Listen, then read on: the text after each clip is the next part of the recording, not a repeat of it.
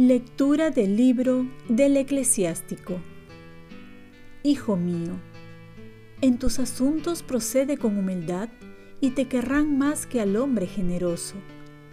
Hazte pequeño en las grandezas humanas y alcanzarás el favor de Dios, porque es grande la misericordia de Dios y revela sus secretos a los humildes. No pretendas lo que es demasiado difícil para ti no investigues lo que supera tus fuerzas. Atiende a lo que te han encomendado y no te preocupes por lo profundo y escondido. No te preocupes por lo que te excede, aunque te enseñen cosas que te desbordan. Son tan numerosas las opiniones de los hombres y sus locas fantasías los extravían.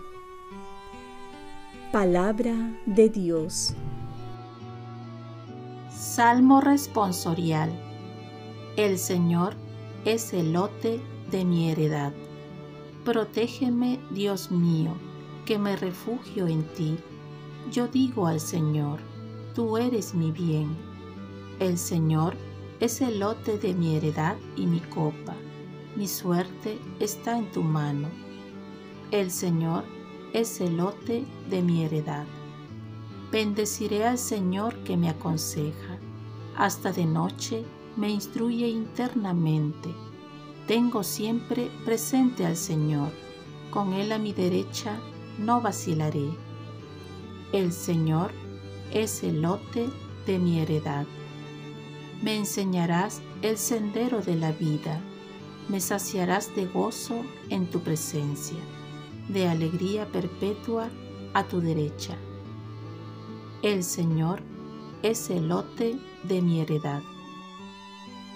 Lectura de la carta del apóstol San Pablo a los filipenses. Hermanos, todo lo estimo pérdida comparado con la excelencia del conocimiento de Cristo Jesús, mi Señor. Por Él lo perdí todo y todo lo estimo basura con tal de ganar a Cristo y existir en Él no con una justicia mía de la ley, sino con la que viene de la fe en Cristo, la justicia que viene de Dios y se apoya en la fe, para conocerlo a Él y la fuerza de su resurrección y la comunión con sus padecimientos, muriendo su misma muerte para llegar un día a la resurrección de entre los muertos. No es que haya conseguido el premio, o que ya esté en la meta. Yo sigo corriendo a ver si lo obtengo, pues Cristo Jesús lo obtuvo para mí. Hermanos, yo no pienso haber conseguido el premio, solo busco una cosa, olvidándome de lo que queda atrás y lanzándome hacia lo que está por delante. Corro hacia la meta para ganar el premio al que Dios desde arriba llama en Cristo Jesús. Palabra de Dios. Lectura del Santo Evangelio según San Mateo. En aquel tiempo, Jesús propuso esta parábola a la gente. El reino de los cielos se parece a un grano de mostaza que uno siembra en su huerta. Aunque es la más pequeña de las semillas, cuando crece es más alta que las hortalizas. Se hace un arbusto y vienen los pájaros a anidar en sus ramas. Les dijo otra parábola. El reino de los cielos se parece a la levadura. Una mujer la amasa con tres medidas de harina y basta para que todo fermente. Jesús expuso todo esto a la gente en parábolas y sin parábolas no les exponía nada. Así se cumplió el oráculo del profeta. Abriré mi boca diciendo parábolas, anunciaré lo secreto desde la creación del mundo. Palabra del Señor. Paz y bien, solemnidad de Santa Rosa de Lima. La gracia va acompañada de la cruz, Santa Rosa.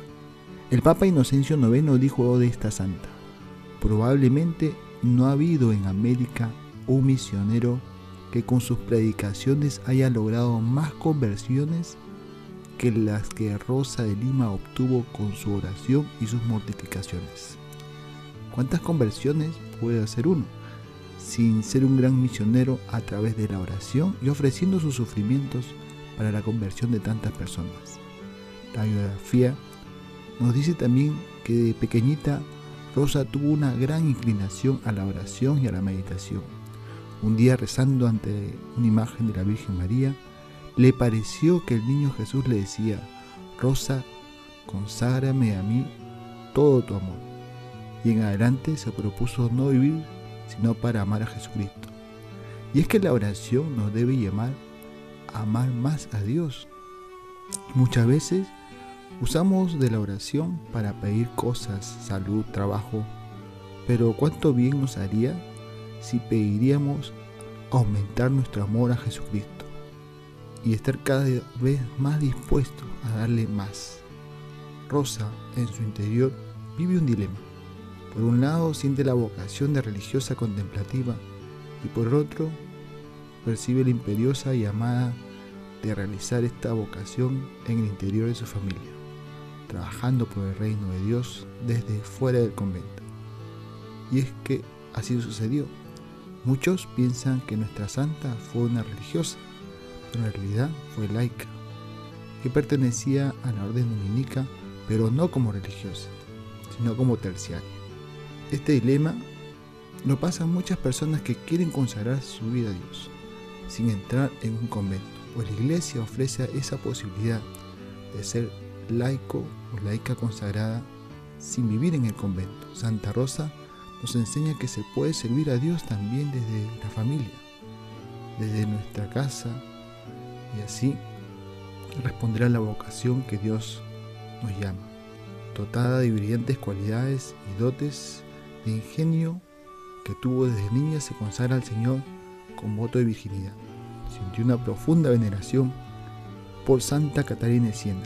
Otro secreto que nos enseña la Santa es conocer la vida de los santos no solo para darlos a conocer, sino para seguir su ejemplo, para vivir como ellos vivieron, ya que los santos son testimonios reales que nos dicen que es posible vivir el Evangelio si colaboramos con Dios.